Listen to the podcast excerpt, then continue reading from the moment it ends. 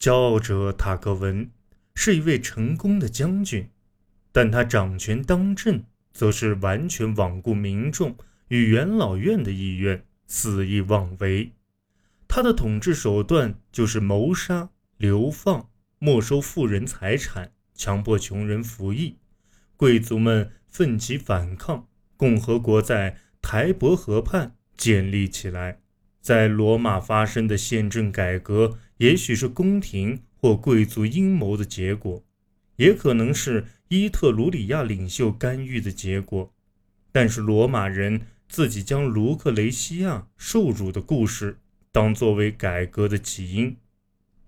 雷克卢西亚以其美名闻名于外，她的丈夫克拉提努斯是国王的亲戚。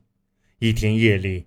趁着国王和所有贵族都在外征战，国王的儿子塞克斯图斯来到卢克雷西亚在罗马附近的格拉提亚的家中，以刀挟持、逼迫、强奸了这位贵妇。卢克雷西亚请来自己的父亲，并换回了丈夫，要他们发誓为他复仇。父亲和丈夫声称他是无辜的，然而雷克西亚。则坚持他不能成为不贞的榜样，自杀身亡。当时跟随科拉提努斯归家的还有国王的外甥布鲁图斯。布鲁图斯的父亲为国王所杀，他一直以来装疯卖傻，以图避开厄运，并等待时机复仇。此时，他马上把握这一机会，并进军罗马。卢克雷西亚的悲惨遭遇。感动了罗马民众，再加之他们早就痛恨国王的横加霸道，于是纷纷响应，聚集到了布鲁斯图斯的麾下。当骄傲者塔克文回到罗马时，发现自己已被驱逐出城。塔克文的统治被推翻后，罗马城选出了两位执政官：布鲁图斯和克拉提努斯。传统上认为。共和国成立于公元前五百零九年。贵族在罗马的统治早期，对于新生的共和国来说是段脆弱的时期。传统上认为，在共和国成立的第一年，罗马与加纳基订立了协约。协约承认罗马在拉丁姆的领主地位。不过，协约订立后不够十年，罗马人又与拉丁人交战了。公元前四百九十三年，罗马人在雷杰路斯湖战役中获胜。据传，罗马人在那次战役中得到了双子星神祇卡斯特和波鲁克斯的帮助。罗马人和拉丁人重新缔结条约，允许双方民众实行贸易往来和通婚，还可以转让公民身份。此后，这两个民族之间至少保持了。长达一个世纪之久的和平局面，但是罗马周边的山地部落对罗马步步蚕食，夺走了不少领地。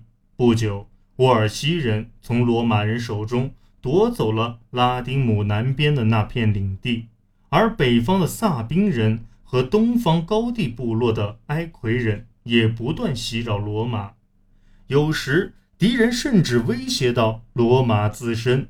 与此同时，北方距离罗马不过十六千米的伊特鲁里亚城邦维埃城也和罗马冲突不断。罗马失去其在意大利中部的权力的同时，其自身也陷入困境。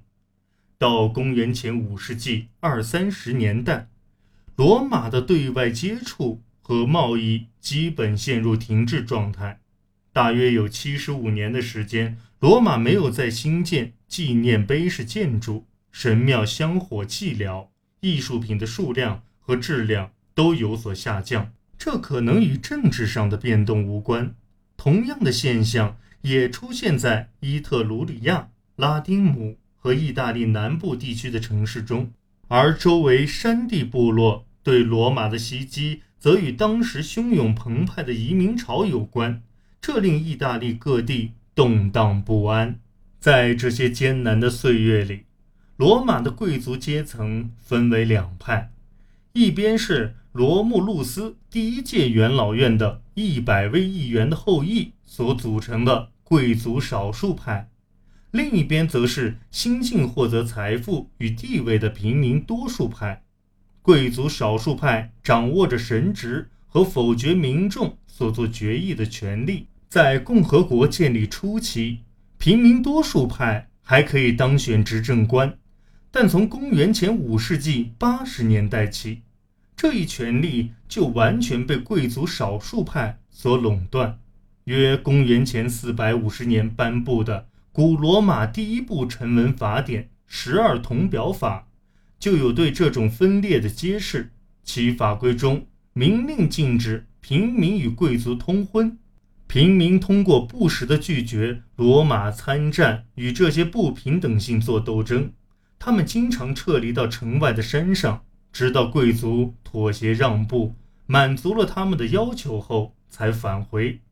在这些抗争中，平民取得了少量胜利，其中包括。有权推选代表他们的保民官，后来这些保民官还获得权利，可以对地方官员或法律进行否决。但是，直到公元前三百六十七年，平民才通过立法重新获得参选执政官的权利。公元前三百年，祭司团也对平民多数派开放。公元前二百八十七年。平民部落大会的法令颁布。虽然等级斗争是精英阶层之间的纷争，但平民大会和保民官也代表了城市较底层的民众。这些农民和工匠在公元前五世纪的纷争中处境艰难，他们从当时贵族所做的政治让步中并没有获得什么物质上的利益，但是有可靠证据表明。在公元前三百六十七年，减缓债务并保障农民获得土地的权利的法律被通过。